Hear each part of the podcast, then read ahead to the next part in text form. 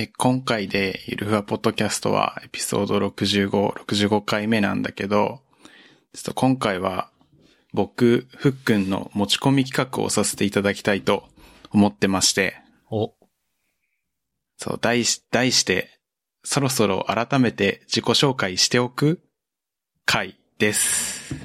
おー、で、なんで自己紹介かっていうと、あの、僕の記憶が正しければなんだけど、あの、自分たちについて詳しい自己紹介をしたのが、えーっと、前の前の企画会の時かな？えっと、キャリア会の時に、うん。だから、2019年の12月だね、に遡っちゃうわけですよ。第14回ね。そうそうそう。高専卒ウェブ系エンジニアがキャリアについて語る会っていうので、そのキャリアを語る上での、その経歴の確認的な感じで、あの、詳細に自己紹介そこでしてたんだけど、それ以来全然してないみたいで、まあ、まあ、ふっくんですみたいな、なんか MK です、トッシーですみたいなことは、ちょくちょくはやってたんだけど、まあそうだね。小出しにする感じではね。そうそうそうそう。っていうので、あとは最近あの、通算1万再生超えたりとか、あの、ああ聞いてくださる方も増えてきたじゃないですか、ありがたいことに。いや、ありがたいことに増えてますね。めちゃくちゃありがたいことに。で、なんか新しく聞き始めてくださった方もいるだろうし、あとは、あの、これは経験談というか、あの、ポッドキャストって結構な回数聞かないと、あの、この声の人は、こん、この人で、で、どういう経歴の人かっていうのが、なかなかピンとこなかったりすることがあるかなと思ってて。まあそうだね。うん。そう。何回か聞いてると、あ、この人、前にもこんなこと言ってたな、みたいな一致してくるとは思うんだけどね。で、えっと、これを機に、あの、自己紹介また、詳しい自己紹介して、で、少しでも、あの、新規の人とかに人となりを知ってもらおうかなっていうことで、自己紹介の企画会をしたいと思ってます。お、いいね。やったぜ。じゃああれだね。あのーなんつうの？うん。このポッドキャスト初めて聞いてくれる人でも、うん。こう、わかるように、こう、ゼロから説明する感じになってくるよね。じゃあ、そうです、そうです。その、なんだ、前のエピソードでも言ったけど、とかじゃなくて。そうそうそうそう。オッケーオッケー。改めてゼロから僕はこんな人ですみたいなことがしたいかなという感じで。で、ただ、あの、普通に自己紹介するのは芸がないというか、うん。なん、なんていうか、せっかくなので、なんか少しでも面白くしたいなって思ってるんだよね。うん。今回は、あの、昔流行った、あの、プロフィール帳っていう、まあ、古代文明というか、あの、ツールを引用して、参考にして自己紹介を行っていきたいと思います。はい。で、お二人は、プロフィール帳は知ってましたか？知ってる。懐かしいね。なんか、小学校くらいの時に流行ってたかなって思って。好きな人とか書くやつね。そうそうそうそうそう。あの、プロフィール帳、あの、画像検索とかして久しぶりに見たら、すごい懐かしくなったんだけど、あの、説明すると、なんか、えっと、私は丸月、丸日生まれの丸座。血液型は丸型で、こんな性格だよ、みたいなのが、あの、空白になっていて、そこに書き込んで、で、埋まったら、もう自己紹介が完成してるみたいなやつなんだけど、うん。その中で、えーっと、あとは、なんだろう。まあ、スーパー個人情報の他には、えっと、無人島に持っていくなら何とか、あの、いつか住みたいところはどことか、あの、座右の銘は？とか、そういう一問一答形式の質問なんかもあったりして、そうね。で、これをなんか、交換し合って、仲良くなるきっかけにしましょうみたいな文化だったような気はしてるんだけど、うん。そうだった、そうだった。ね。でも今考えるとこれ個人情報のなんかパンデミックというか、なんか、個人情報の概念が存在しないなんかスラム街みたいな文化だな、みたいな。わかる。友達になくされたとかさ、ね。こう、友達にあげたとか言われて。そう。やばいよね。今考えると。ああ、今考そういうことねえるとはいリテラシーもクソもなかったけど、小学生の遊びだし、まあ、いっか、みたいな。ね。そうそうそう。今考えればね。それ生年月日とか、あと、なんか住所も書く欄あったりとかして、あったなそう。やばかったなとは思うんだけど。で、今回は、あの、生年月日とかは、なんか、スーパー個人情報を大公開スペシャルみたいになっちゃうから、あの、プロフィール上のなんか一問一答形式のところだけ、ちょっとずつ拝借して、答えていこうかなと思ってて、いいね。で、えっと、いろいろ画像検索して、いろいろ拝借してきたんですよ、質問を。ほ一問一答形式の。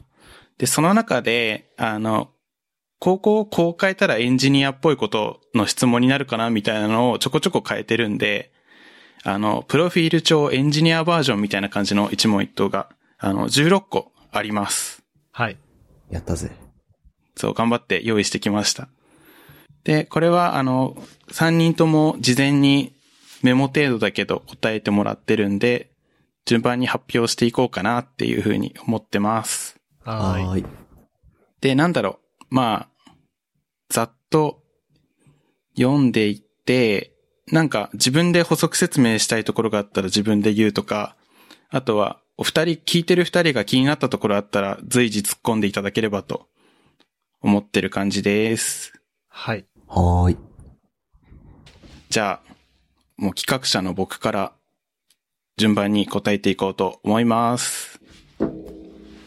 はい、一つ目の質問は、名前はということで、えっと、名前は、あの、ハンドルネームとしては、ふっくんというのを使ってます。ツイッターとか、いろんなところでふっくんと名乗ってます。で、えー名前の由来はということで、これは、ふっくんは本名をもじって、ふっくんという漢字になってます。えっと、くんは、なんでしょう。さかなクンとかのくんじゃなくて、そのまんま名字の文字を使ってふっくんなので、形容詞じゃないな、なんだろう。あの、さかなクンとかみたいなくんをつけるとしたら、ふっくんくんみたいな、ふっくんさんみたいな感じになる感じです。で、趣味はっていう感じなんですけど、最近はお絵描きとか、料理とかが趣味です。で、次の質問。えっと、特技はということで、特技はなんか、仕事だと、あの、上司にいい感じにしといて、みたいなことが、たまたま、たまにあると思うんですけど、それを、はい、わかりました。いい感じにしときます。つって、いい感じにしておくのが、得意です。で、えー、マイブーム。マイブームは、えっと、最近ホットサンドメーカーを買ったので、いろいろ、ホットサンドメーカーを使って焼くのが、マイブームです。あの、YouTube に動画上げてる人で、リロシっていう人がいるんですけど、うんめっ。ちゃ知ってる。あ、知ってる？うん。そう、なんか、ツイッターでもと時々バズってたりするんだよね。そうそう。最後にサムズアップする人。で、なんか、その人の影響で、なんか、餃子をホットサンドメーカーで作ったりとか、あと、お好み焼きみたいなやつを作ったりとかしてます。あの、ホットサンドメーカー以外のやつはやんないの？スノー、スノーピークだっけ？あー、キャンプ用品。そうそうそう、キャン、うん。キャンプ用品、家の中でキャンプ用品でなんか、コーヒうんうんー作ったりとかしてるじゃん。はいはい。してるね、あの人。あれはやんないのよ。キャンプ用品。いや、まだホットサンドメーカーしかか買ってないから全然やってないけど、どんどんそっち方面に興味が出てきてしまってるんで、このまま行けば買っちゃうかもしれないですね。いや、まあ多分あれじゃない、卓上で焼肉できるぐらいだから、いけんじゃない？ね、すごいよね。ガチ感が。あれ普通にホームセンターとかで売ってんのかな？なんかアウトレットモールとかさ、うんうんうん。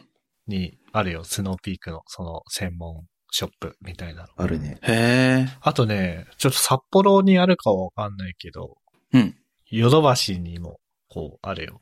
スノーピークのものがめっちゃ売ってると。コーナーみたいな。ヨドバシにもあるなら気軽に行けそう。うん。えなんかマイブームが今、キャンプ用品を使った料理に進化していきそうになってる。いいじゃん。じゃあ次行きますと、えっ、と、これまでの経歴はっていうことで、僕は、えっ、と、今、24歳なんだけど、えっ、と、高専の本科を卒業して、で、えっ、と、そのまま今北海道の企業に就職して、で、今4年ぐらい経ったのかなあ4月から5年目だよね。そうです、そうです、そうです。やば。やばい、やばいよ。こんなに、な気づいたら、振り返ったらこんなに経ってるのかってことでちょっと驚愕してます。やばいな。ねで、えー、次。プログラミングに触れてから何年ですかってことで、えっと、僕は高専に入学してから授業で触った C 言語が確か、あの、初のプログラミング経験だったんで、えっと、高専で5年で就職して今4年だから9年ぐらいうん。プログラミングに触れてから経つのかなと。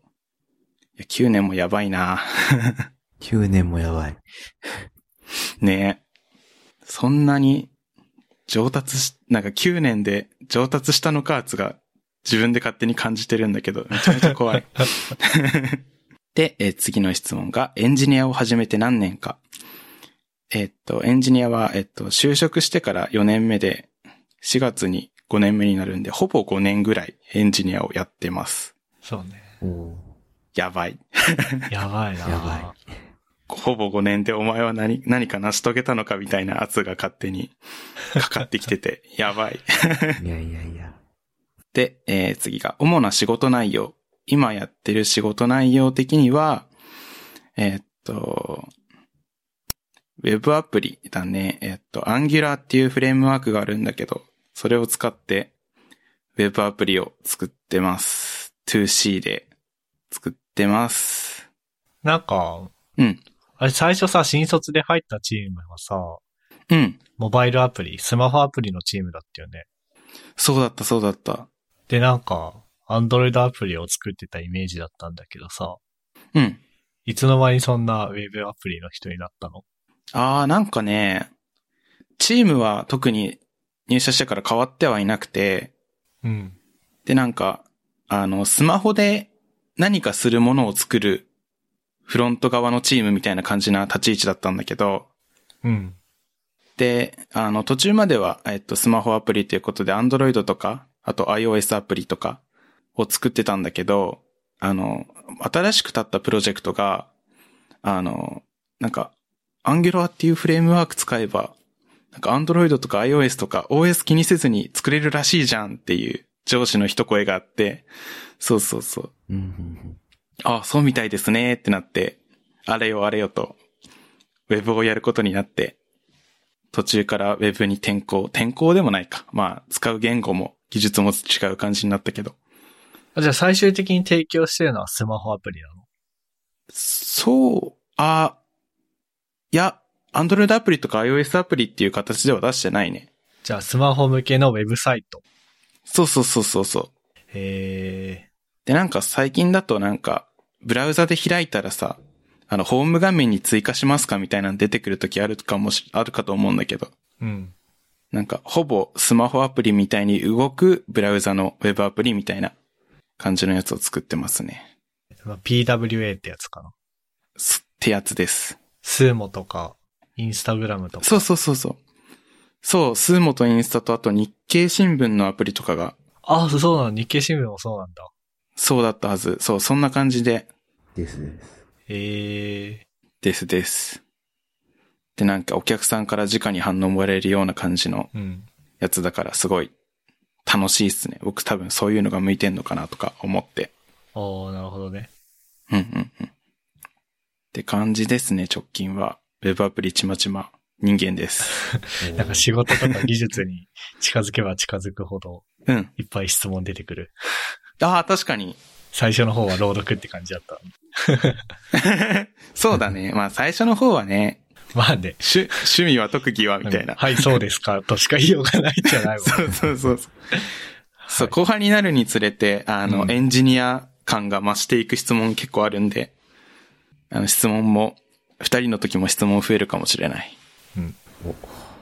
で、えっ、と、次が、えっ、と、この仕事に就こうと思ったのはいつ頃かっていう質問なんだけど、僕はなんか、明確にエンジニアになろうみたいな感じに思ったのは、思ったことは特になくて、いやなんか、すごい申し訳ないけど、なんか、真剣にこの業界目指してなった人とかにはすごい申し訳ないんだけど、あの、就職率がいいっていうことで高専に入って、で、なんか、なんか特に野望とかもなく、高専、だんだん上級生になっていって、まあ流れに任せてたらウェブアプリ作ってますっていう感じで、ここまで来たんで、ここの、この仕事に就こうと思ったのはいつ頃って言われると、高専在学中にぼんやりと、意識が、意志が固まっていきましたっていう感じかな。うん。うんうんうん。そう、この話をするたびにめちゃめちゃ申し訳なくなっちゃう。いや、別にいいですそんなことないでしょ。そっか。でもけなんか、結構いるか、実は。うんいると思うし、あれじゃないのそっかなんか、この仕事に就こうと思ったのはっていうのも結構あれじゃない？うん。こう、何を、この仕事の範囲がさ、うん。エンジニアなのか、うん IT エンジニアなのか、うんうんうんうん。で、その IT エンジニアの中にもさ、なんか、なんつうの？まあ、その、転職サイトとかでよくあるセグメントで言えば、こうん。う、ウェブ系もあれば、SIR 系もあればさ、業務しああ、まあ、はいはいはい。そう、なんかあんま俺詳しくないけどさ、であって、こう、うんうんうんうん。ど、どこの話なのかなっていうのもあるよね。確かに確かに。エンジニアになろうと思ったのは、うん。とか。そうだね。エンジニアになろうと思ったのはいつで、で、ジャンルをウェブ系に絞ったのはいつでみたいな。そうそうそなんかいろいろありそう。確かに。うん。まあね、このアバウトさもプロフィール長官があっていいう。かもしれない。確かに。確かに。確かに。ね。捉えようによって自分の語りがいくらでもできそう。そうね。で、えっ、と、続いて、えっ、と、初めての仕事はどんなだったかっていうので、いや、これ、よく覚えてないんだけど、確かめちゃめちゃ簡単なタスクで、あの、それこそ今の勤めてる道内の企業に入社して、初めての仕事って感じだったんだけど、えっとね、スマホアプリの画面に、なんか、補足説明の文言を1個追加するみたいな、すごいちっちゃいタスクだった記憶がありますね。うん。で、その簡単なタスクをチュートリアルみたいな感じにして、あの Git の操作とか、あとレビューがあるよみたいなのとか、あの、学んでいった感じだったんで、おーオンボーディングタスクって感じだね。そうそうそうそう。あとはなんかこのタスクの最後になんか CI とはみたいな感じのなんか説明があったりとか、本当にチュートリアルでタスクが本命というよりは仕事の流れを覚えるのが本命みたいな感じのタスクだったっすね。で、えー次、尊敬する人はってことで、僕は、なんだろうな、ポッドキャストで、ポッドキャストをしてる上で、なんか話し方の目標みたいな人がいて、なんか、ちょくちょく言ってるんだけど、あの、イトッポイドさんっていう、やっていき FM をやられてて、今、ポイドラジオっていう、ポッドキャストをやってるイトッポイドさんっていう人が、うん。すごい、尊敬してるっていう感じですね。うん。イトポイドさんについて語る 回まではいかなくても。コーナーみたいな。かか語るコーナーをやってたもんね。そう。前回だったか前々回だったか。そう。それぐらい、そう、ウォッチしてて、何かあったら見ちゃう、注目しちゃう人ですね。で、えっ、と、仕事をする上で気をつけていること、意識していることは、っていうことで、えっ、と、自分は、なんか、失敗とかなんか、どん詰まった時にすぐ状況をあの、共有できるように、できるだけ、あの、自分の今の進捗とか状況がオープンになるように心がけてるっていう感じですね。あの、それとなくチャットに、あの、進捗共有してみたりとか、あの、昼会って言ってなんか進捗報告するところがあるんだけど、そこでちょっと細かく言ってみるとか、あとちょくちょくすぐ相談するとか、なんかそんな感じでうん。自分が詰まった時とか、あとはなんだろうな、人から、人が、あの、この人の進捗どうなってるんだろうって気にならないように、そもそも自分がオープンにするように心がけてます。それはさ、なんかリモートワーク始めてからそうするようにしたの？それとも、ずっとそあー、ちょっと難しいな。あうんとね、ずっと心がけてはいたんだけど、リモートワーク始まって特に意識してるっていう感じかな。ええー、すごいね。なんか、リモートワークする上では、まあそういううん自分の状況をオープンにするようにしようっていうのは、うん。だいぶ言われてるんだけど、うんうんうん。そうじゃなくてもやってるっていうのは。偉い。そうだね。もともと、あの、めちゃめちゃ心配性というか、うん。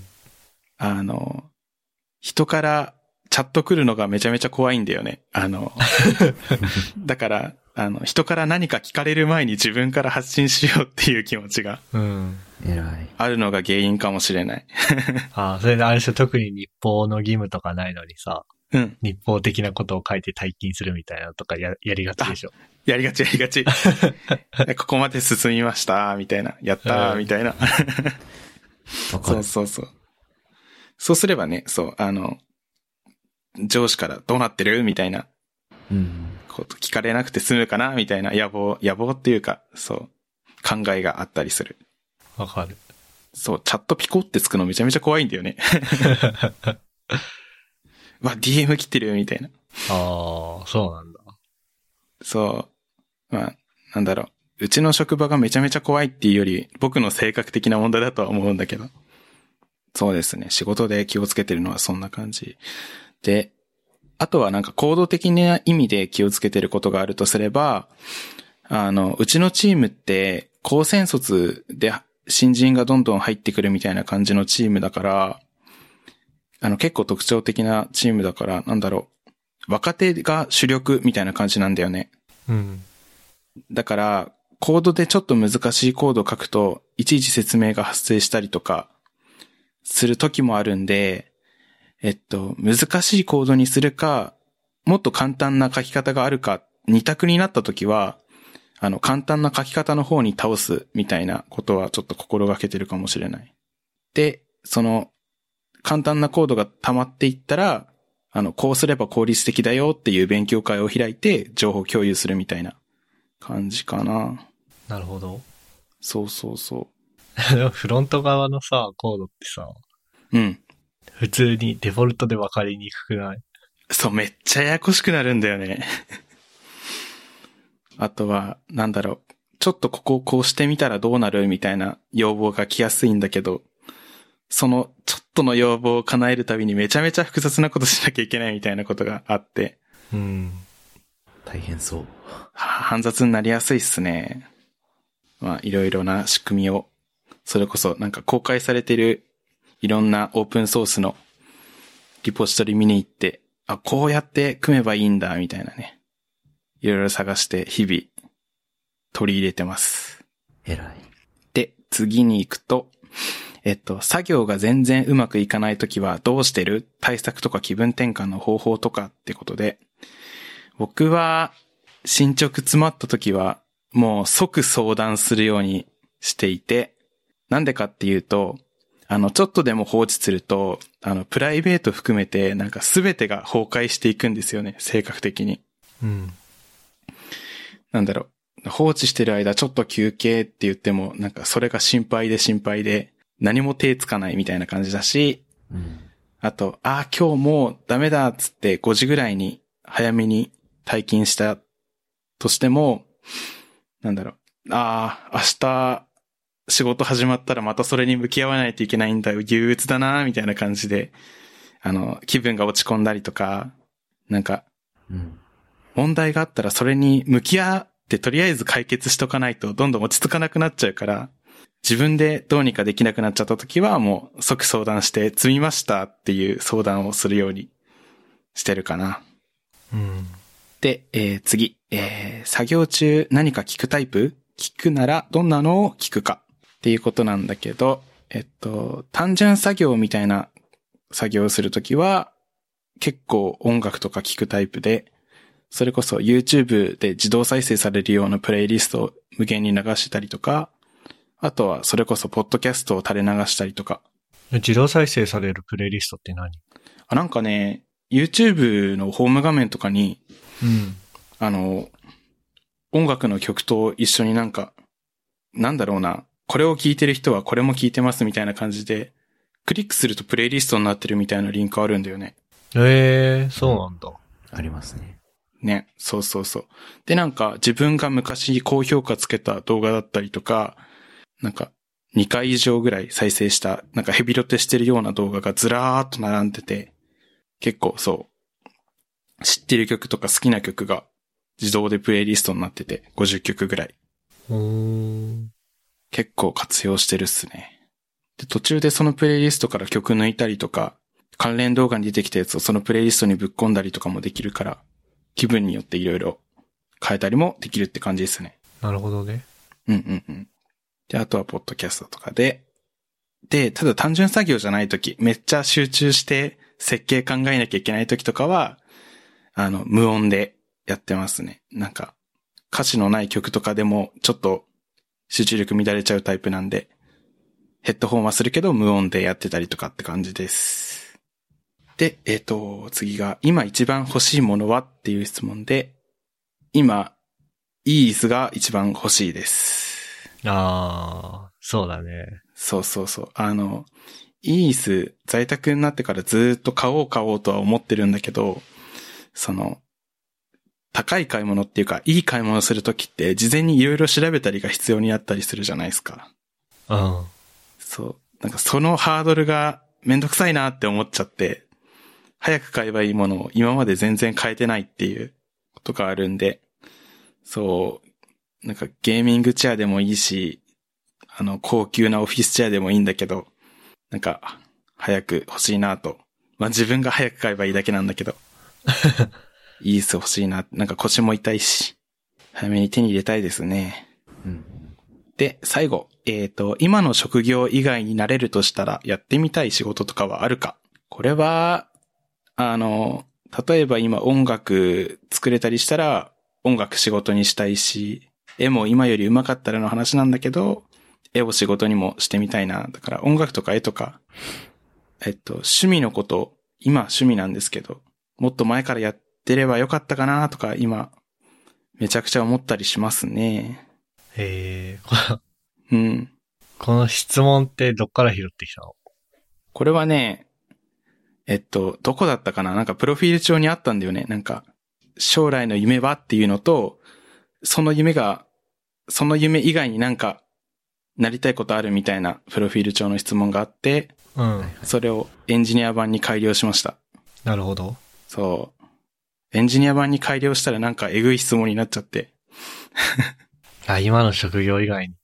なるほどね。そう、これ考えることあんまないなって思って、普段の生活で。確かに。確かに。ね結構えぐい質問だなと個人的には思ってるんだけど、ただ、あの、二人に聞いてみたいなっていう質問も結構混ぜてて、その中の一つですね。おーなるほどね。なるほど、ね。そういうセレクトなのね。そう、聞きたい質問がいくつか混じってる。はい、僕はそんな感じの人間です。いやいやいやはい。これどうしようかな。どういう感じでする？どうしようね。これ、後からなんか、ここってこうなの？みたいな質問くれても全然 OK だし。一通り行く？あ、そうだね。一通り行きますか。うん。じゃあコメントした順にするか。はいはいはい。じゃあ、僕ですね。お願いします。えっ、と、まず名前はっていう感じで、まあ名前は MK 拓也と申します。で、まあ、だいたい MK っていう風に縮めて呼ばれることが多いです。で、えっと、名前の、このハンドルネームの由来なんですけど、まああの、拓也は下の名前で、MK も名字をこう縮めたやつですね。で、それで MK 拓也って感じにしてますと。で、趣味は、趣味はなんか、いつも聞かれてもなんか、全然思いつかなかったんだけど、最近はなんか、ポッドキャストと、ブログと、プログラミングと、ドライブが趣味ですっていう風に言えるようになってきたかなって思います。いや、ポッドキャスト趣味って書いてんのめっちゃいいな。ね。いやさ、ねドライブもね、本格的な趣味にしたいんだけど、うん。まあ、車持ってないからさ、あー、なるほどね。なんか自分で車持つよりも、うん。カーシェアとかやる方が、なんかその、あ絶対安いんだよね。うん。うん。うん。なんだけど、1回にドンって出てくからさ、5000円近く。カーシェアあってー、。確かに。うんうんうん。だからなんかね、なんだろう。まあでも趣味で5000円って普通か。うんうんうん。いや、じゃあまあ、ちょっと引っ越したら、引っ越したらちょっと都心を離れて、まあ、ちょっと車社会入りき、入りかかってるかなみたいなところに引っ越すんで、うん。まあちょっと車持つのは直近では無理そうだけど、ちょっと趣味のドライブの頻度も増やしていきたいですね。いいっすね。いいっすね。で、特技は、まあ、サクッと動くものを作れるのが特技かなっていうふうに思ってて、まあ、あの、うんうんポッドキャストのサイトとか、ポッドキャストのサイトの、まあ、バージョン1とか、あと今、 Rails で動いてるバージョン2とか、そうね、あとはまあ、管理画面とか、なんか、なんかこれ、これやるのに必要だなってなった時に、まあ、サクッと動くもの、必要最低限の機能を備えた動くものを作れるっていうのが、まあ、特技かなっていうふうに思ってます。で、もう一つなんか、エンジニアにしては人間と会話できるっていうふうによく言われるっていうか、まあ話しかけやすい、相談しやすいみたいなのは、まあ、特にエンジニア以外の職種の人からこう仕事やってる中で言われますね。まあ、ヘラヘラしてるからかもしれないけど、まあその辺が、こうなんつうの、まあ特技じゃないかなっていうふうに思ってます。いや、すごいっすね。その、なんだろう、エンジニア以外の人からも話しかけられるみたいな、話しやすいって言われるみたいなのって結構、周りじゃ聞かないから、あすごいなって毎回話を聞くたびに。まあでもエンジニア以外の人と一緒に働く方が多かったからね、今まで。なるほど、なるほど。そういうこと。そういうことなんじゃないかなって思うけど。でもなんか、なんだ、さっきツイッターでも言ってたけどなんか、同期からも話しやすいみたいなうん。こと言われたって、いや書いてあって。でもね、同僚の人に、まあ、その同僚はエンジニアの人だったんだけど、うん。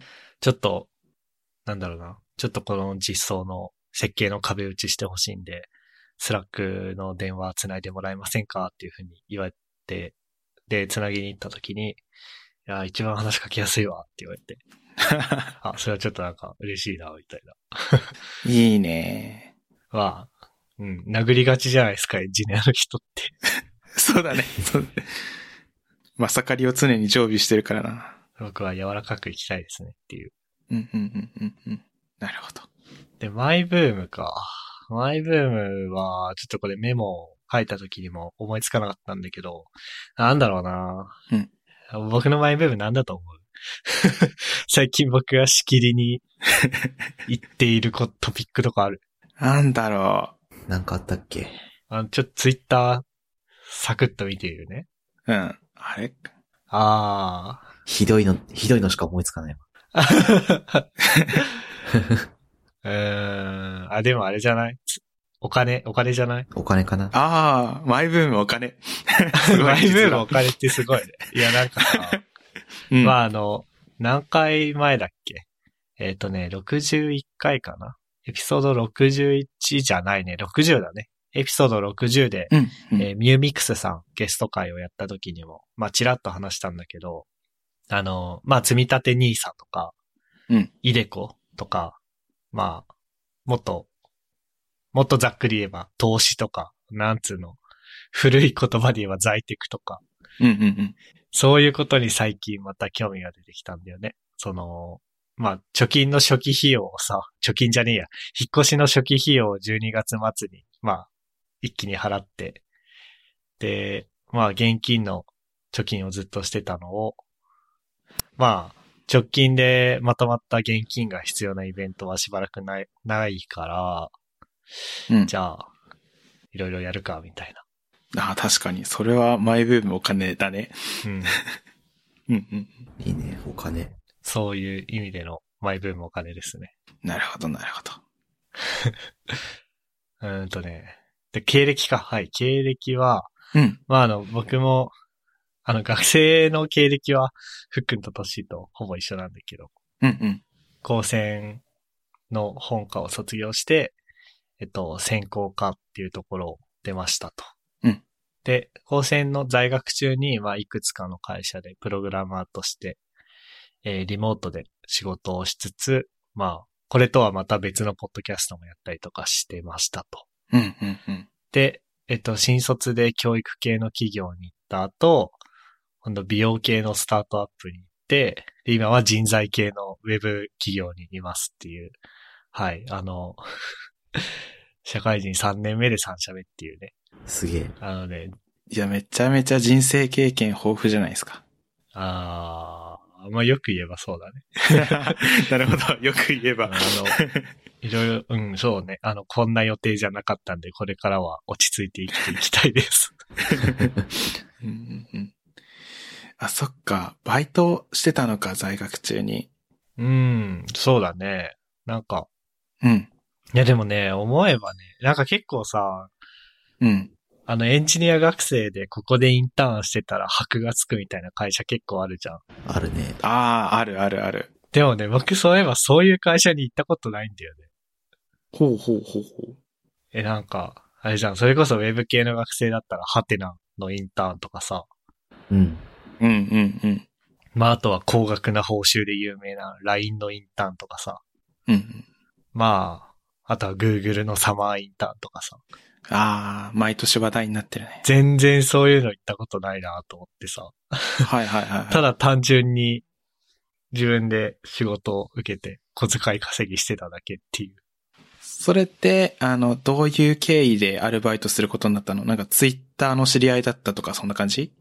そうだね。最初はツイッターで、なんか、ツイッターの知り合いのうん、知り合いが、まあ、スタートアップの社長で、えー、なんつうの、その知り合いの人に、いいエンジニアいないみたいああ。な。いいエンジニア学生いないみたいな風に声かけた時に僕を紹介してくれたみたいな感じが始まりで、うん。そっから先はなんかその知り合いのとか、はいはいはい。あとは、まあ、家の近くの会社とか、そういう感じかなうんうん。なるほどな。もし、これを聞いてる、現役高先生がいたとしたら、あれね、ツイッターで人脈を広げとくといいことがあるかもしれないっていう。いや、なんだろう、でもね、え、普通にね、僕思うんだけどね、うん。そんなね、高専在学中にプログラミングのバイトとかね、そんなんやんなくていいからね。あ、そうなの？普通に学校の勉強をめっちゃちゃんとやった方がいいと思ああ、確かに、そそれ僕もれもあるかも。う。ね あ。るかも、それ。うん。確かにな。なんか、なんだろうな。いや、仕事で使う技術ってさ、実践的で、うん。かつ、なんつうの、抽象的っていうか、なんか学校で勉強することはかなりこう、なんつうの、原理的なところが多いけどさ、うん。でそれ逆に学校とかじゃ、じゃないとこう、やる機会がないし。自分からめっちゃ学ぼうってならない限り、うん学校とかじゃないと学べないから、うんなんか、それは学校にいるときに、学校らしい学びをしときゃよかったなって今、なんか思ってる。ああ、なるほど。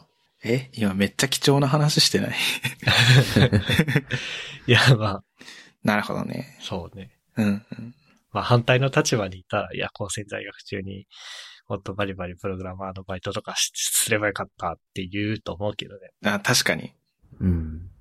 まあ、武器にはなるよね。その、まあね、うん。なるね。在学中にある程度の企業で、こう、継続的に業務経験してましたっていうのが、新卒の時に、切り札的な使い方できるっていうのはあるけど、確かに。そう。別に新卒ってね、うん。入る時の能力見てないからさ、対して。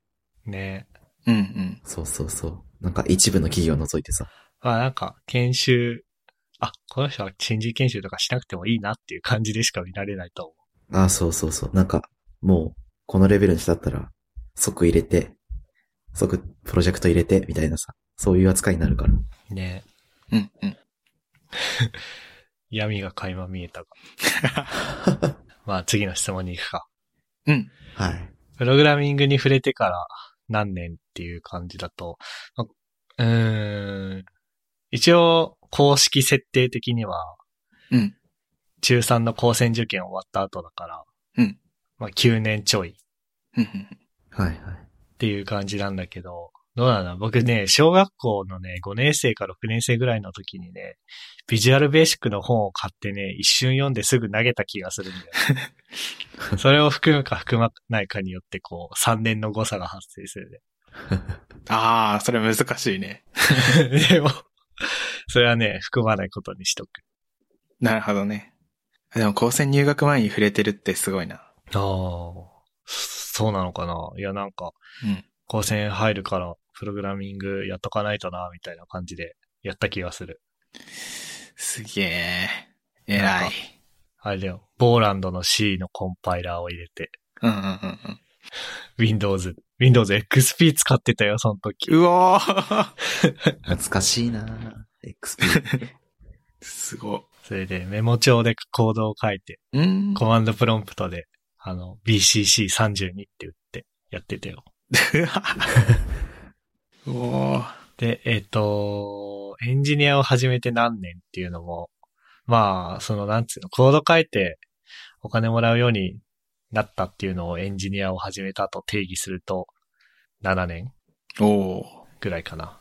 うん。うんうんうん。で、この仕事に就こうと思ったのは、まあ、IT エンジニアっていうか、プログラマーっていう大きなくくりでなろうと思ったのは中学生ぐらいの時で、うん。で、その中でも Web 系のソフトウェアエンジニアになろうって思ったのは、うーん、どうなんだろうなわかんないな。でも、うん多分、4年生とか、高専4年生とか5年生とかな気がするな。なんか、なんか逆にそういう会社にしか僕行けないだろうなって思った。へえ、ウェブ系。なんかその、うん。大手のちゃんとした会、いや、なんかそうやって言うと今までいた会社がちゃんとしてないみたいだけど、そうなんつうの？うん。大きな、大きな会社？おいわゆる、うん、大きな会社。うん。には僕行けないなと思ったんだよね。そのなんか、学校のさ、うん。成績とかさ、うん。はいはいはい。なんかこう、なんつうの、社社会人として、みたいなさ ところとか僕全然ダメだったから、うんうん。ダメだったし、あとなんかなんだろう、たまたまプログラミングは早めにやってたから、まあ人よりコード書ける時もあったけど、でもそうじゃない、SPI とかそういうのめっちゃやんなきゃいけないじゃん。ああ、大きな会社に行くのって。大企業そうだね。それ多分僕全然ダメだと思うんだよね。うんうんうん。なんちゃらの適正テストとか。ああ、あるね。だから、まあそういうなんか、多分僕は、中小のウェブ系のベンチャーしか行けないだろうなっていう意味で思ったのは、そうだね、4、5年生とかだね。うんうんうん。で、初めてのお仕事は、まあ教育系のスタートアップで、ウェブサービス開発、 Rails でやってたんだけど、そうだね。うん。何してたかな？あのね、まあ、とあるイベントまとめサイトを作ってたんですよね。はいはいはい。なんか、本業、本業っていうかメインの事業として SNS を、教育系の SNS をやってて、でそこに人を流すために、まあ、きょ、あのーイベントまとめサイトみたいなのを作ってて、まあ実際そのサイト上でイベントの申し込みとかもできるんだけど、まあ、最初は外部の情報を集めて掲載してたんですよ。うん。だからいろんな、ね、教育系の出版社さんとかが、研修とかイベントとかやってんだけど、そのサイトをひたすらクロールして、はいはいはい。データぶっこ抜いてデータベースに保存するプログラムを作ってました。はいはいはいはい。まあ、クローラーですね、いわゆる。クローラー、うんはいはいはい。なるほど。なので割とこう、なんつうの。まあ、ウェブページからデータぶっこ抜いてデータベースに保存してなんちゃらみたいなコードを書くのは好きだね。うんうんうん。なんか、クローラーって言って思い出すのがなんか、クローラーってなんか、高速で連続で取りに行ったらなんか制限かかるみたいなやつってあったっけ？あるある。ある。ああ、やっぱあるんだ。そういうの。あるし、サイト側から弾かれたりするし。最悪捕まったりする。あ、そこまで行くんだ、クローラーって。うん。なんか、まあ、最近そういう話あんまり別のくだらない事件が多いせいか聞かないけど、うんうんうん。その、いつだっけな？何年前かちょっと忘れちゃったんだけど、リブラハック事件っていう事件があって、うん。あの、なんだっけな、とどっかの図書館の、えー検索のサイトが使いにくいから、うん。クローラーで、まあ、なんつうの、データベース、データベースっていうか、いろんなページのデータぶっこ抜いて、で自分で検索するようにしてて、うんで、割と、その、その人は良心的なデータのぶっこ抜き方をしていたのに、うん。まあ、捕まっちゃったみたいな。ああ、らららららら。で、ちょっとあまり詳しいこと覚えてないんだけど、リブラハック事件っていうので検索すれば、うん。まあ出てくると思う。うん。ああ、そこなんか難しそうだな。良心的にしてても、捕まるとき捕まりそう。うん。あとね、個人、会社、法人としてやっても別に、お咎めなしだけど、個人でやると捕まりやすいとか、あなんたら県警がそういうのうるさいとか、あ、ああ、あるね。あるよね。ありますね。あるよね。あるっすよね。言及、言及したら負け。いや、怖いなで、尊敬する人は、まあ、宮川さんかな、僕は。やっぱり、リビルド FM の宮川さん。うん。うんうんうんうん。で、仕事をする上で気をつけてること、意識していることは、まあなんか、これ、前の職場にいたボスの人に言われたんだけど、うんなんか、エンジニアの子ってすぐ、こう、エンジニアとしてとかって言うけど、まあそのエンジニアである以前に、うん社会人というか、仕事をする人だから、うんだから別にエンジニアって特別、エンジニアだからって特別じゃないよね、みたいなこと言われて。で、それまさにそうだなと思って。うんうん。まあ、そういうことを言うと怒るエンジニアの人はいそうだけど。まあでも、でも僕としては結構共感したから、まあそうだね。僕はプログラマーなんだけど、名詞の肩書きとしては。うん。でも、そもそもその前に授業をやる人なんだなっていうのを意識して、えー仕事をするっていうようなことは、まあ気をつけてるかなっていうふうに思ってます。うんで、作業が全然うまくいかないときうん。は、まあ帰る。シンプル。でも最近、物理的に帰ることができなくなったからね。確かに。リモートになって残業時間増えたんだよね。ああ、なんかそういう人多いって聞くよな。生活との境界なくなるから。そうそうそうそう。まあそれでも、なんつうの、だいたい、あれじゃん。まともな職場だったら多分2時間以上残業できないじゃん。うん。で、2時間ってだいたいまあ、人によるけど通勤の往復相当の時間じゃん。うん。確かに。だから、そうだね、通勤してた時よりは、なんつうの、仕事のために使う時間は減ってるはずなんだけど、でも、疲れるね、残業すると。うんうん。うん。で、えっと、作業中何か聞くタイプかどうかで言うと、昔はずっと音楽聴いて作業してたんだけど、最近なんか音がしてると、ほんと集中できなくなったんで、ノイズキャンセルのヘッドフォンつけて、ずっと無音。なんか、なんか家で作業しててエアコンとか加湿器の音がするだけでもなんか切れそうになるんだよね。へえ。だから、家の中なのにノイズキャンセルのヘッドホンつけてる。なるほど。へえ。いやまあ多分なんかだから、あれじゃない、ずっと家にいるからなんかさ、うん。気が立ってんのかもね。ああ、確かにそれはありそうだね。だってそんなエアコンとか加湿器の音でブチ切れるような人間じゃなかったもん、僕。うんうんうん。確かに神経質に。自粛疲れですよ。ああ、ありそああ、そうね。うん。まあどっかであるんだろうね、そういうのも。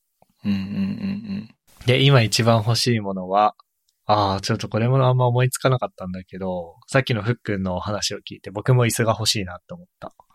うん。ほ今ね、医者目の、あのー先輩にもらった椅子を使ってるんだけど、う。うん。背もたれが壊れたんだよね。あら。おうなんか、あのーちょっと、ちょっといい椅子ってさ、うん背もたれの、あのーリクライニングうん。を、なんか、動かせるモードと固定するモードあるじゃん。ある。ありますな。固定するモードにしても固定されなくて、なんか、ズズズズズって後ろに行っちゃうんだよね、伸びしたら倒れちゃうじゃん。今。そうそうそうそうそうそう。なんか、それがちょっとうざいので、うん引っ越したら買い替えたい。うんうんうん。いいじゃないですか。で、今の職業以外になれるとしたらやってみたい仕事はあるっていうので、まあ、僕、基本的になんか、なんだろうな。普通の人が、あ別にだって、ぼ僕らみんなあれじゃん。なんか、めっちゃいい、いい学校に行って、どうのこうのみたいな感じではないじゃん。うん。まあ普通の人たちじゃん、僕らは。普通。うん。で、普通の人たちが普通にやってなれる職業で、一番コスパいいのってエンジニアだと思ってるのね。確かに。っていうか、なんなら高専ってそういう学校じゃん。うん。コスパ良くなるための学校。でしょ？うん。うん。なんかもし、何？なんか、じゃあ、な、多分、なんつうの？医者になれる未来は多分僕らなかったと思ったけどさ。うんうんうん。っていう意味で僕は今一番エンジニアがコスパいい仕事だと思ってんだけど、うん。思ってるから他の職業になりたいっていうのはないんだけど、うん。でもちょっと思ったのが、なんかツイッター見てたら、なんだろう。めっちゃこう人のこと気にしちゃって、うん。人からどう見られてるかとか、相手が今どう思ってるかとか、めっちゃ気にしちゃう人は営業に向いてるみたいなツイツイートを見て、へえ。うん。で、僕それめっちゃ気になるのね。うん。で、相手に、なんか相手の顔とかめっちゃ見ちゃうの？自分が喋ってる時に。で、いや、俺変なこと言ってないよね、みたいな常に気にしてんの。はいはいはい。うん。そういう人は営業に向いてるって書いてたから、うん。営業やってみたいなとは思う。ああ、マジか。営業。なんか、向いてるか向いてないかで、向いてるとしてもなんかめちゃくちゃ疲れそうだよね、営業。疲れると思う。その物理的にも精神的にも疲れるよね。ね、そういうイメージあるわ。うん。っていう感じで一巡した。あざすあざす。あざっすじゃあ、トシ。はい。えーっと、名前はトッシーという名前でやってます。やらせてもろてます。うんうんうんうん。名前の由来は、えーっと、このあだ名は小学校に着いた、の頃についたんだけど、その時仲良かった子に、がハマってたヨッシーのクッキーっていうゲームがあって、なんか、あそのタイトルもじった感じですね。ああ、なるほど。そこから来てたんだ。はい。しかもゲームだったんだ。これ。ゲームでしたね。えー、ヨッシーの方なのかクッキーの方なのかは僕はわかんないです。で、趣味は、プログラミングとか、あと最近3人でやってるポッドキャストとか、うん。と、あと僕自作キーボードのあれこれが最近は趣味というかよくやってますね。確かによく言ってるね、自作キーボード。うん。まあ、音を小さくしたり、打鍵感を求めたり、配列を変えてみたりとかよくやってます。はい。特技は、まあ、卓球を中学校の頃やってて、あー、そう、未だに体が動く。おー。まあ、ま、まだまだ動くみたいです。まあ、そんな上手じゃないけど。あとは、まあ、これは仕事関係の話なんだけど、途中からプロダクト開発参加して、でも、こう、すぐキャッチアップして、メインストリームの開発できるよっていうのが、ちょっと自分の強みだと思ってる。うん。うんうんうんうん。大体やってきたのがゼロからスタートっていうよりも、すでにあるプロジェクトに参加してなんかやるみたいな感じだったから、結構得意っすね。逆にゼロから作るのとかは苦手ああ、なるほど。だったりします。そこは割と僕と対照的な感じある。そうだね。なんか MK がささっと作ってくれたものを僕もちょちょっと直すとか、新しいの作るとかをすぐできるんだけどね。僕のね、書いた激しいクソ行動をね、整えてくれる、トッシーは。えー、す、すごい。なんか相性いいみたいに聞こえる。ふん転がしのような存在です。ふん転がしじゃねえ。なんだっけ、タニシか。あ、くっついてみたいな。はい。で、マイブームはもう出ちゃったんだけど、ホットサンドメーカーでなんか作る。あ、トッシーもそうなんだ。そう。冷凍チャーハンとかを焼いたりとかね。ね、なんか普通のフライパンでやるよりもちょっとテンション上がるみたいな。あ、そうそうそうそう。ねなん。か両面、両面 に回すのが楽しかったりするんで。うん、くるって。でもさ、ホットサンドメーカーってさ、見えないじゃん。あの、うん。加熱してる間、中が。うん。うんあれ難しいっていう風に聞くけど、どう、どうな音とかで聞き分けてるかな。の いや、音でわかんねえよ。音なのえマジか、わかるんだ。それけ、経験？パチパチとかね。うん。こう、水が弾ける系の音したらもう、それは表面焼き切れてる、焼け切れてるから、うん。あ、裏返していいなとか。あー、なるほどね。うん。その程度のことしか判断してないけど。僕はね、料理中結構チラチラ開いちゃう。あー、ああ、そだよねだね。。開くのもありだね。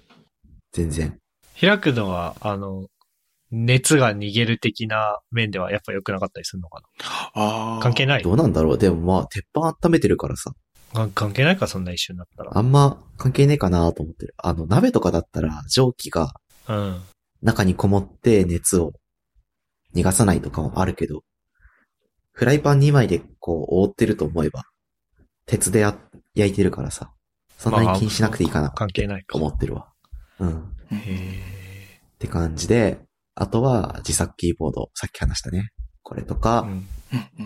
最近よくやってんのが、GoodNote5 っていうアプリがあって、iPad とかに。はいはいはい。あの、有名なやつね。そうそうそう。あれめちゃめちゃ使い勝手いいんだよね。だから、こう、料理とか、作ったものとか、思い出しながら、手順とか、何使ったとか、う ん思い出しながら、こう、iPad に書き留めておくっていうのを、最近、マイブームとして持ってるわ。おー。あの、キーボードでカチャカチャ文字打ってくんじゃなくて、普通にあの、ペンシルでサラサラなんか書いてペンシルでやってるうーん。って感じですね。で、経歴。経歴は、MK と学生時代は一緒な感じで、そっから、ゲームとか、いろいろ3事業くらいやってる某会社に入り、うんました。で、学生時代にちょっとだけ札幌のベンチャーでアルバイトしてましたね。うんうん。で、今の職場では女性向けの美容メディアやったり、女性向け美容メディアの新規事業というか新規サービスの立ち上げやったり、あとね、ちょっと違う路線の暮らしのメディア ?DIY とかはいは家事とかそういう方面のメディアサービスがあって、まあ、そういうのの新規サービス立ち上げのプロジェクトやったりとか、あとその暮らしのメディアのアプリの方かなネイティブアプリの方のグロースハック系なお仕事とかやってます。で、今月から、まああれですね。あの、社内の DX をい。うんうん。やってますね。はい。そんな感じです。授業部っていうか、チームの名称はどんな感じなの？その DX は。なんかね、プロジェクト制になったんだよね。ち、あの、開発チームというか。だから、なんか開発部、なんとかチーム、なんとかプロジェクトチームみたいなことなのかな。だから、開発部、えっ、と、僕は、1チーム、プえっ、と、DX プロジェクトみたいな感じになってると思う、所属はね。うーん。ああ、なるほどね。プロダクトごとにチームがあるんじゃなくて、うん。えー、じゃあ、今クォーターはこのプロジェクトをやりますってなったら、そのプロジェクトのチームになるんだ。あ、そうそうそう。なんか、アプリ系の話とか、あとは、さっき言ったクロースハック系うん。のことをやるプロジェクトチームとか、あと僕のいる DX チームとか、そんな感じで今分かれてるかな。ああ、じゃあグロースハックプロジェクトってなったら、もうこの特定のサービスしか触んないよっていうことじゃなくて、うんうんい。ろんなサービスを横断して、で、グロースハックのことだけをやっていくみたいそうですね。な。で、なんか、そ、の KPI に責任を持つのはそのプロジェクトチームの人たちみたいはいはいはい。うんな。感じっすね。そうなんだ。で、プログラミング入ってから、あ、違う、触れてから何年ってやつなんだけど、僕も高専入ってからで、16? 満16歳から今25なんで、9年ぐらい？うんうん。いになるか。9年か。や、長いよね。長いな。長いな。いやちょっと重みを感じる。確かに。で、エンジニア始めて何年っていうのは、さっき、多分二人が言ってたエンジニア？お金をもらうようになってからっていう感じだと、僕は、今年で5年目か。えっ、と、学生時代に、3、ん？違うか。えっ、と、5、1、2、1、2、3。だから、6年か。6年になりますね。ー。おー。うんうんうんうん。うん、うん、うん。いやー、6年ですか。長いですね。長いよね。今思うと、ああ、6年もやってきたなって、ちょっと感慨深い。で、この仕事に就こうと思ったのはいつ頃っていうのは、ね、詳しい時期忘れちゃったんだよな。多分ね、中学生だった気がする。もしかしたら小学生かもしれない。でも多分中学生かな。なんか、や、こう、プログラミングとかややりたいなとか興味あんなって思ったのは小学生なんだけど、仕事としてやりたいなって思ったのは多分中学生の頃かうーん。でも結構早いというか、な。うん。そうっすね。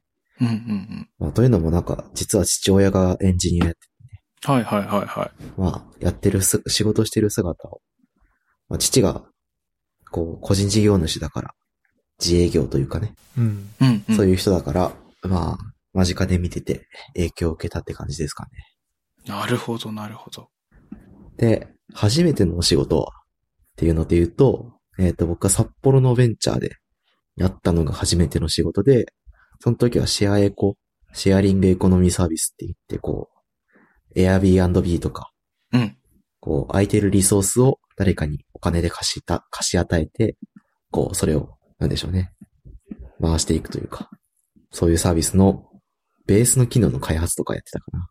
もうん。って感じかな。で、尊敬する人。尊敬する人はね、えーっと、今の職場のえテックリードっぽいポジションにいる先輩。で、まあ、この人が、まあ、いわゆる Rails とか PHP とかでサービスを作って、インフラできて、で、なんか難しい仕様とか、こういう要望があった、みたいなことあっても、まあ、仕様から、なんだろうね、システム組んで、こう、できたよって。やるくらい技術力が高いとか、うんあとは、こう、PDM 的な議論がすごくできる人で、うん。SEO もそうだし、ユーザー体験に近いこともそうだし、そこら辺の仕様の議論がちゃんとできるっていうのと、あと、継続的に勉強して、こう、身につけて、で、それをさらに仕事で使えてるっていうところが、ああ。まあ当たり前だとは思うんですけど、実際にやってる人がいると、やってんなっていう感じで、いや、理、理想系というか、すそうそうそう。なんか僕の求める理想形がそこにいたって感じなんだよね。えあなんで、こう、仕事の仕方とか技術力とか、こう、自己研鑽の仕方とか含めて尊敬してますね。もうすぐ転職されるらしいんで、悲しいえですそうなの？けど。うん。あらららららら。悲しい。悲しいね、それは。そう、悲しいね。って感じです。で、仕事をする上で気をつけてること、意識してること。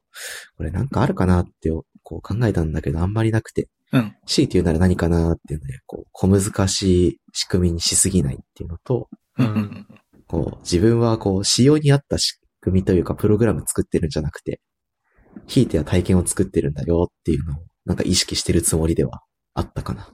うんうんうんうん。うん。まあ、一つ目に関して言うと、なんだろう、内製のシステムとかツールとか、機関システムとかで、こういう風な仕組みが欲しいんだけど、どうしたらいいかみたいなことを考えるときに、まあやろうと思えば、インフラも絡めて無限に難しくできるんだけど、でもそれってこう、もっと単純にできないかとかっていうのを、先輩たちと考えたりとかして、こう、なるべく簡単に、簡単な仕組みで、同じようなことができるように工夫したりとか、うん。っていうことを結構やってたなっていうのと、そう、仕様に合った仕組み、プログラム作るんじゃなくて体験を作ってるんだっていうのは、いやー、反省も含めてね、次回も含めて書いたんだけど、まあ、新しいページとか作るじゃないですか。うん。で、こうね、ページの構成とかに合ったテンプレートを作って、こう、コントローラー側でいろいろパラメーターというか、レコード持ってきておいて、当てはめるみたいな仕組みは、まあ、よくあると思うんだけど、まあね、そこら辺をこう、オレオレにしすぎて、ちょっとね、こけたというか、めっちゃページ重くなったっていうことがあって、ほうほうほう。なんかね、テンプレートを小分けにしすぎたりとかして、1ページに何個も使う テンプレートだったのに、それをこう小分けにしちゃったもんで、レンダリングが何回も走って、こうサーバー側が重くなるみたいな。ことが一回あって、あれは失敗だなーっていうのを経て、こう、スピードってやっぱ体験じゃないですか。うん。ああ、そうだそうね。。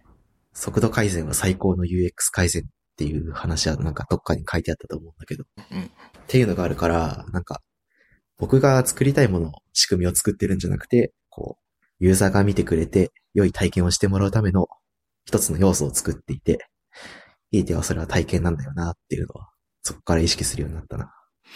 うんうん。なるほどね。いやーか、価値ですね。いやー、勉強になりました。いや、なんか体験を、体験ね。なんかね、その前の職場で広告作っててさ、記事広告。うん。めっちゃ体験重要なやつだったのに、うん。いややっぱり出自がね、さ、あ、体験っていうのはさ、だから、フロント側のね、ユーザーの、こう、ふわっと動くのが大事とかね。ああ、なのに、出自がサーバーサイドエンジニアだから、めっちゃデータ構造をめっちゃ綺麗に作って、で、サーバー側から作り始めて、ガーッとやった後に、最後にちょちょいってこう、側を作って、うん。出し、あの、デザイナーというか、ステークホルダーに出したら、めっちゃ、ここ修正とか、こう、もっとこうしてみてとかって言われて、あ、しまったみたいな。多分、大事なの体験だから、最初に裏側はハリボテでいいから、こういうイメージですっていうのを出して、そこを握ってから作り始めるべきだった、みたいな。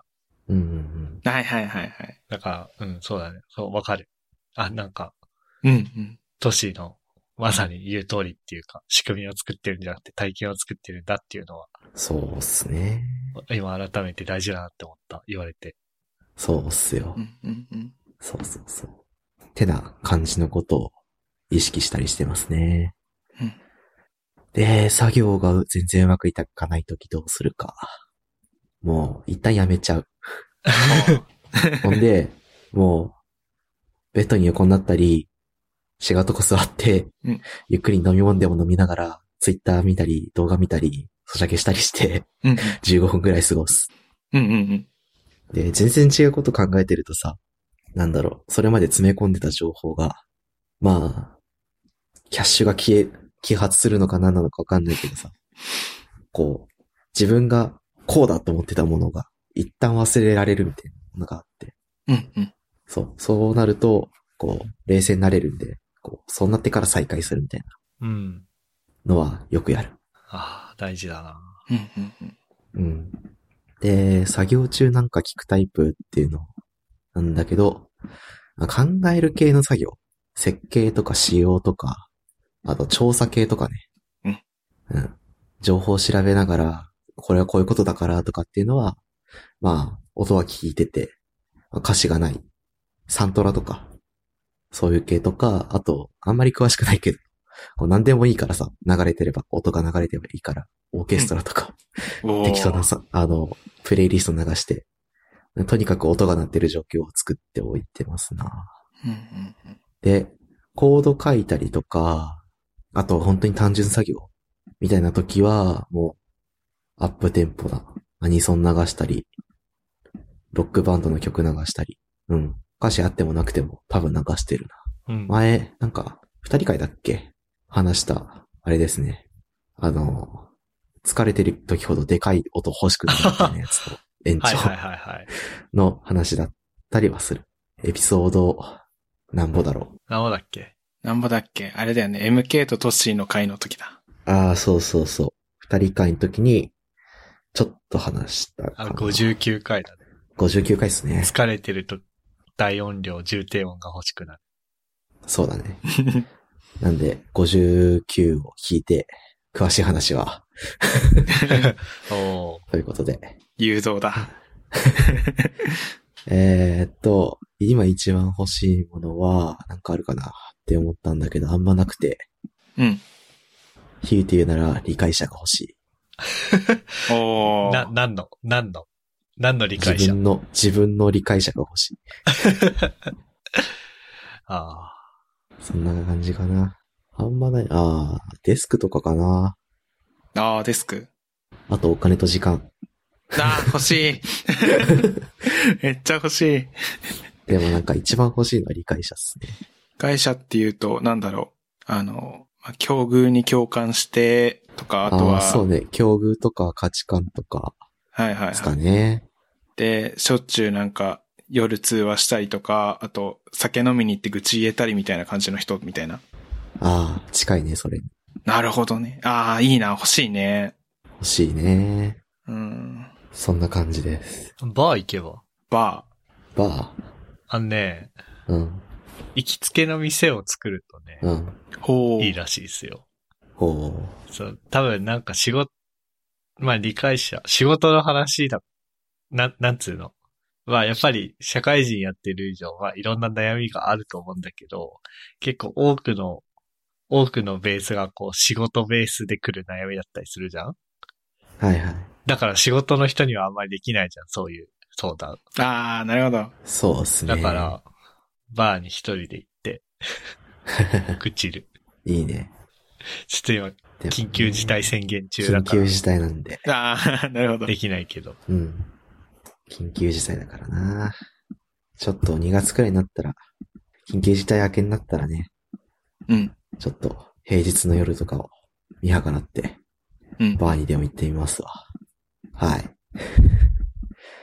えーっと、今の職業以外になれるとしたら、マジシャンですね。マジシャン？マジシャン？マジシャンですね。すごい意外だった、これ。マジシャン？昔、2006年とかかな、前田智弘っていううん。人がいて、この人にめっちゃハマってた時期があって、へえ。エンジニアじゃなかったらマジシャンになりたいなって思ってたわ。知らなかった。あの、でも前田智弘のうんウィ。キペディアのページを今見てるんだけど、うん。東京電機大学工学部電気通信工学この人工学部出身なんだよね。本当だ。あれじゃん。あの、今は情報通信工学科っていう学科の名前になってるらしいんで、うん。もろ我々の、我々に近いんじゃないですか。おいやー、運命めいたものを感じますね。えー、マジック趣味でやったりとかしないの？マジックはね、昔ちょっとやってた。えー、今全然やってないけど。マジックね、いいね。うん。全然僕多分ダメだわ、マジック。へえ。いや、なんかトッシー手先器用だよね。なんかペン回しめっちゃうまかったイメージが。ペン回しはね、めっちゃ得意だね。手先器用だよね、どっち。でもね、手がちっちゃいからね、できること少ないんだよ。あ、関係ある？そう、なんかちあ、っちゃい。結構関係ある。あ、そう。そう。指が開きにくいから、指が長いとさ、ああ。同じ行角でも、こう、最終的な指先の距離が長くなるんだけど、それでこう、ペンのハンドリングとか変わるんだけど、うん僕は指が短くて手もちっちゃいから、なかなかね、できる技が少ないから、苦労しますよ。そう。まそれと同じ理由で、こう、例えばトランプを少し隠すとか、うん。その、相手から見えにくいように隠すっていうのが、ああ、そっか。うん。ちょっとやりにくいっていうのが、物理的に。やってるうちに分かって、あってなったね。ああ。そうそうそう。へーあの手がでかい人は、いいなって思うわ。そう高専ね生の頃も、クラスの女の子と、お同じ大きさの手みたいなことはあったしね。僕より身長のちっちゃい子と、同じとか、よくあったわ。後輩とも手、同じ大きさとかね。へえ。そうそうそう。まあそこはね。あんまり手が大きくないんで、僕はちっちゃいキーボードにはまるし、僕はね、あれだと図形問題が全然できない人だからね。うん。うん。なんかす算数とか数学とかであったじゃん。こう展開図から、あきっかけ？こう図、立体をこう予想する、予想ってか当てる問題とかその逆の問題とかさ。うん。。あとなんか、何個の箱があるでしょうみたいなやつ。とか、もっとこう、数学とか、うんぬん以前にさ、うん。布団カバーを、布団にうまくつける方法の図解とか、ああいう図を見ても全然理解できないんだよね。だからマジックの解説書とか見ても、え？え？ってなると思確かに立体的にこれをここの位置にやってみたいなことだもんね。う。そう。確かにむずそうだな。むずそう。実際ね、あれなんですよね。うん。なんか、道具使う系だったらそういう風に使い方になるんだけど。うんまあトランプとかだったらさ、こう、うん。本当に、あれなんだよね。こう、相手から見、どう見えなくするかとか、うん。こう、なんなんだろう。最終的な結果、こう、相手を驚かすフェーズになって、こう、相手のインパクトを上げるにはどうしたらいいかとか。がそういうね、見せ方の研究になるっぽくて、最終的には。ああ、なるほど。でも見せ方もさ、うん。図形問題的なのが必要じゃない？あー、確かに。うん僕はたまにね、自分から見た右手は相手から見たら左手っていうことすら忘れるよ。こう、相手にこうやってやるとどっちから見えるとか。そあの、指で今 L を作ってるんですけど、う。うん。うん相手から見たときに L になってるのか、自分から見たときに L になってるのかみたいな。そう。うんうんうん。よくあるよね。なんか、あれじゃん、家庭教師とかさ、塾講師とかやってる人すごいなって思うよ、ほんと。逆さまで字書いたりするじゃん。ああー、あ、書くあるね。うん。無理。って感じで、僕も一巡しました。で、どうしようかな。みんなのやつ一巡してるだけでもうなんか、いい時間になっちゃったんだよな。あの、個々人のさ、うん。やつはみんなその都度質問したと思うんだけどさ、うん。うん。こう3人共通の話で、うん。なんか思ったこととかってあったりする？共通の話？一個僕あってさ、あ、聞きたいっすね。こう、思ったんだけど、まあ、ふっくんは、えっ、と、エンジニアやって、えー、もうちょいで5年。うん。うん。で、僕もまあ、まあ、7年とか。うん。で、トッシーも6年とか、うん。じゃないですか。うん。で、しかも、なんだ、我々はエンジニアの学校を出てるわけじゃないですか。うん。なんだけどさ、なんか、全然関係ないさ、うん。まあ、なんつうの。まあ、ふっくんの職場にはちょっとあんまいないかもしんないけど、はいはい。それこそ未経験からエンジニアになった系の人ああ、なかなかいない。うん。うん。で、まあそれはプログラミ、あの最近の人だと本当にプログラミングスクール出てとかもあるし、うん。その前はそのなんつうの、バックグラウンドが情報系じゃない物理系とか、そもそも経済学部とか、なんだけど、プログラマーになった人うん。とかで、まあそういうエンジニアの経験年数で言うと明らかに僕らより短い人たちがなんかすごかったりするじゃん。うん。で、なんつうの、そういう人たちにくら、比べてって、まあ比べるもんじゃないけどさ、まあその、なんつうの、そういう教育をさ、まあ受けさせてもらえたっていう意味では我々はすごく恵まれているはずなのにさ、うん。なんかそういう人たちの方が成長の速度速かったりするじゃん。うん。で、モチベーションも高いじゃん。そうね。なんか、辛くないっすか、それ。なんか、勉強の仕方知ってんなって思うわ。あー、なるほどね。そう。なんかそういう人って、やっぱりメインタームが違ったりするわけじゃん。経済学とか、うん。倫理学とか。だから、まあ自分で学ば、学ぶ以外に手はないわけで。うん。まあ今だったらね、プログラミングスクールとかあるけど、あれもあれもななんかね、こう、本当かみたいなところがあるからさ、こう、それを過信してやるわけにいかないじゃん、そういう人たちって。そうだね。まあ結局仕事で使えるレベルの技術とか言ったらね、独学必要だもんね。自分で興味持ってプログラムを書くっていうことを継続的にやるか、それとももう、インターンシップとかで実務に触れるか、うん。どっちかしかないわけで。うん。で、そういう人ってある程度目的持ってさ、プログラミングやるじゃないですか。うん。あの、や、やる必要があるからやってる人が多いと思うんだよね、やっぱり。まあそうだね。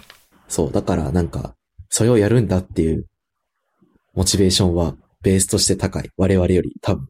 ねこう好きでやってるだけだと、どうしてもどっかで尽きるものがあるから、そうじゃなくて、これをやりたいから俺はこれをやってるんだっていう風に説明できる人の方が、モチベーションも、継続力も高かったりするんだなっていうのは、ありそうって思ってる。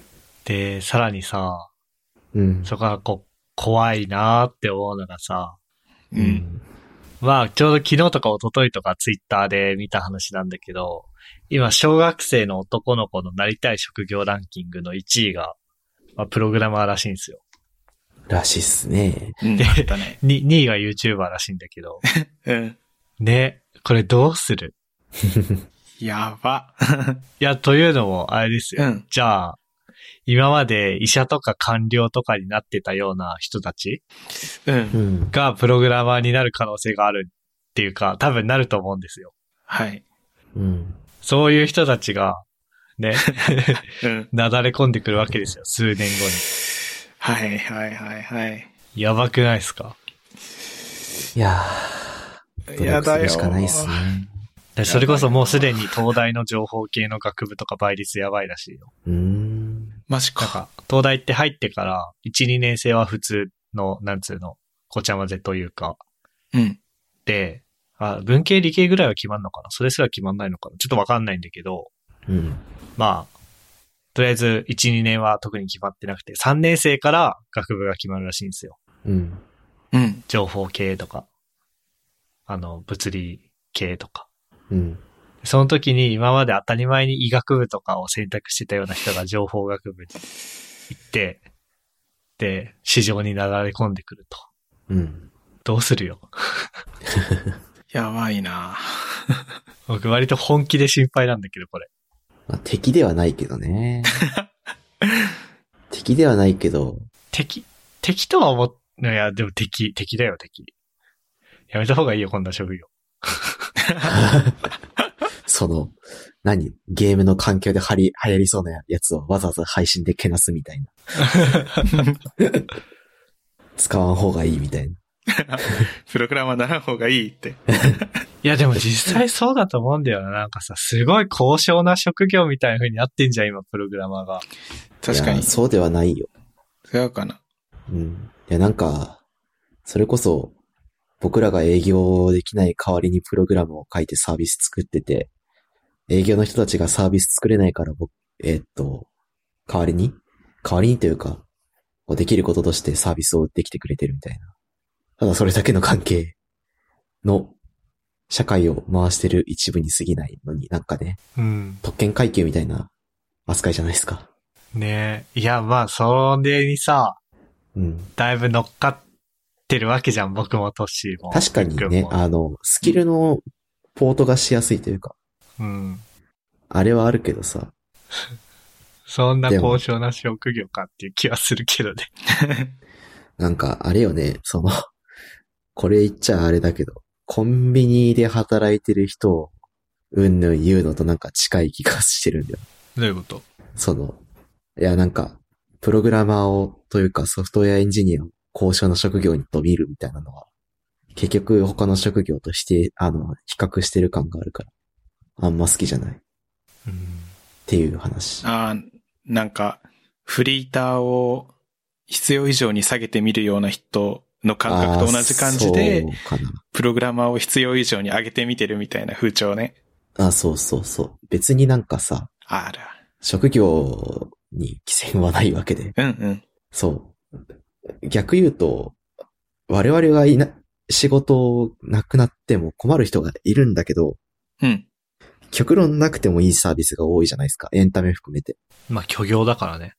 そうそうそう。うん。インターネットってそもそもなくてもいいはずだ。あれば便利ってだけでさ。そういうところで仕事をしてる人よりも、まあ、例えばコンビニでアルバイトを何年もやってくれてる人の方が、多分、必要性は高いわけで、とか考えると、なんか我々の職業は本当に高尚なのかという気持ちにな、こう定期的になるというか。暴論だけどね。本当に。あーあー、まあでもそれね、うん。思った。あの、地震の時に思った。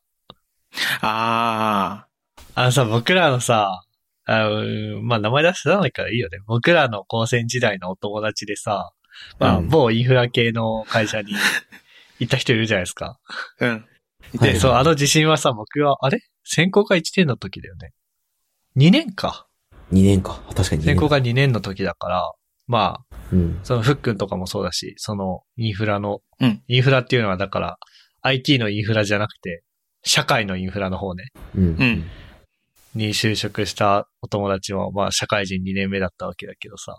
うん。なんか、なんかあれじゃん、大変そうだったじゃん。うん。大変そうだった。で、その時に、ああ、なんか、こう、こういう事態になったら、なんか、何、プログラマーで、その時僕はまあ、 Rails とか iOS アプリとか書いてたけど、うん。無力だなって思ったよね。そうね。なくちゃいけない事業と、あったら便利だけど、極論なくてもいい事業とうん。あるわけで。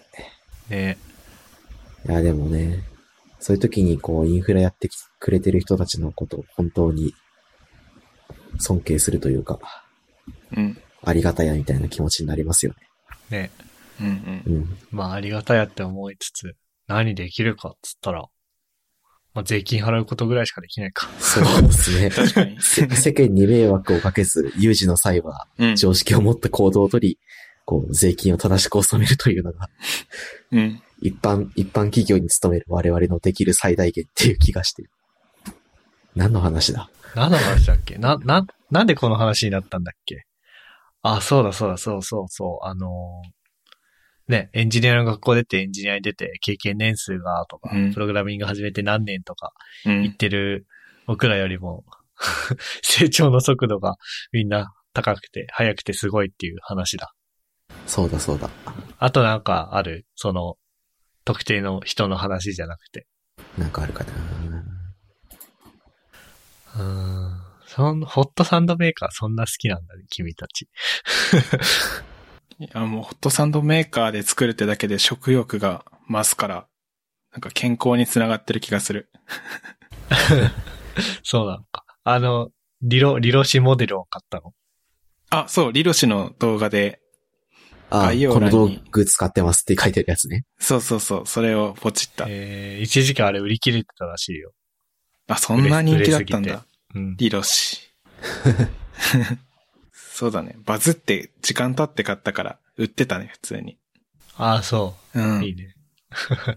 逆に今在庫余ってんじゃないかな。なんか、メーカーの人たちも、え、なんでこんなん急に売り始めたのって、びっくりしてんじゃない？確かに確かに。びっくりするよな。うん。わかるわ。あとなんかあるかなうーん。気になったのが、うん。えっと、二人ともどこのサービスで音楽聴いてる普段。なんか僕 YouTube と、あとポッドキャスト聞くときは公式のポッドキャストアプリぐらいだったんだけど、なんかうん。他の作業用 BGM とか聞くとき、YouTube だといいのないときもあって、どうしようかなって迷ってたから、二、人がどんな音楽サービス使ってるのか聞いてみたいです。僕は Apple Music 使ってるね。ああ、僕は、ポッドキャスト聞くときは Overcast 使ってるでしょ？うんうんうん。で、なんか、YouTube にしかないような曲使う、聞くときは YouTube のアプリか YouTube Music うんうんうんうん。使ってて、あとは Apple Music と SoundCloud。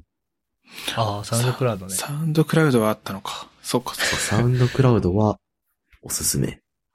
か。ああ、結構、あの、ジャンルがね、偏るけど、うんうん。偏るし、こう、YouTube みたいに違法アップロード系の音音源とかもあるから、まあ、そこら辺気にするんだったらあんま使わない方がいいけど、こう、公式のユーザーとかうん。に限って聞くんだったら、絶対にその人がアップロードした動画、という動画じゃねえ、音声しかないから、うん。安心できるなと思って僕は使ってる。うんうんうんあとミックスを聞きたいときは僕もあの、サウンドクラウド使うね。うんうんうん。あの、オンリーマイレールガンとか、うん。うん。レベル5とかの、なんだっけ？うん。とある、とある科学のレールガンっていうアニメのうん。曲の EDM ミックスとかをサウンドクラウドで聞いて、聞いたりしてる。いいっすね。ああ、確かに、そういうなんか、ミックスある気がする。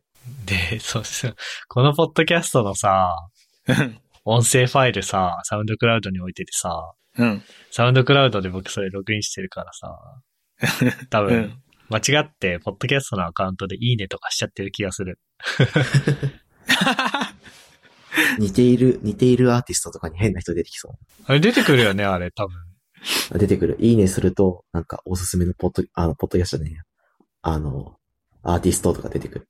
ああ、出てくるね。うん出てくるわ。あれは、あの、僕の趣味です。なるほど。ふっくんは何使ってんの？YouTube ぐらいしか使ってなかったんだよね。へ YouTube 優秀だからなえ。。でも、YouTube プレミアム入ってれば YouTube ミュージックあるじあるあるある。うん。そう、だからサブスクに出てるような曲も聴けちゃう。プレミアム入ってるから。あと Amazon ミュージックもあるな。あ、ああ。そっか、プライム会員だから、弾ける曲ありそう。Amazon Music って実際どうなん？使ってない。あんま使ってないんだよ使ってない使ってない。あ、でも曲少ないんじゃないかな。ちょっと少ない印象あるな、俺も。前、いろん、あの、これ聞きたいってなって探してた時に、Amazon になくて、Apple Music にあったみたいなことあった気がするから。う。うんん、まあ、多分 Spotify と Apple Music の二大巨頭じゃない？そうっすね。うんそんなイメージだなで、YouTube Music は、ゆ多分 YouTube に違法アップロードされてるやつも自分たちのカタログとして使ってるから、うんうん。うん。ちょっとチートっぽいのと、うん。あとなんかあれじゃないの？結構ライブ音源とか誰かのよくわかんない弾き語りとか混ざんじゃない？そんなことないかな？混ざる。だよね。混ざる。たまに混ざってる。うぜえな、それ。やだね、それ。なるほどね。Apple Music 使ってみよう。僕はそんな感じですよね。まあ、ぼちぼち、いい時間だし。そうっすね。うっす。そんな感じですかね。まあ、ですかあれでね。すよね。これを聞いて、人となりが少しでも伝わっていたら、ね、視聴者さんが今後、今後の回を聞くときに、なんでしょう。なんか造形深くなって聞けるような感じだといいね。はい。って感じで、はい。という、ふわっとしたまとめで、この回を終わっていきたいと思います。ういあり。がとうございます。ありがとうございます。だ、じゃあ、アウトロ読んじゃいます。はい。えーここまで聞いていただいた皆さん、ありがとうございました。番組内で話した話題の、えっと、話した話題のリストやリンクは、ゆるふわ .com スラッシュ、えー65かな ?65 にあります。番組に関するご意見ご感想は、ツイッターハッシュタグ、シャープゆるふわ、シャープ yuru28 でツイートお願いします。面白い、応援したいと思っていただけた場合は、ウェブサイトのパトレオンボタンからサポータープログラムに登録していただけると嬉しいです。それでは、MK、ふっくん、トッシーでした。ありがとうございました。ありがとうございました。ありがとうございました。And now, a short commercial break. 現在エンジニアの採用にお困りではないですか？候補者とのマッチ率を高めたい辞退率を下げたいという課題がある場合ポッドキャストの活用がおすすめです。音声だからこそ伝えられる深い情報で候補者の興味関心を高めることができます。株式会社ピトパでは企業の採用広報に役立つポッドキャスト作りをサポートしています。気になる方はカタカナでピトパと検索し X またはホームページのお問い合わせよりご連絡ください。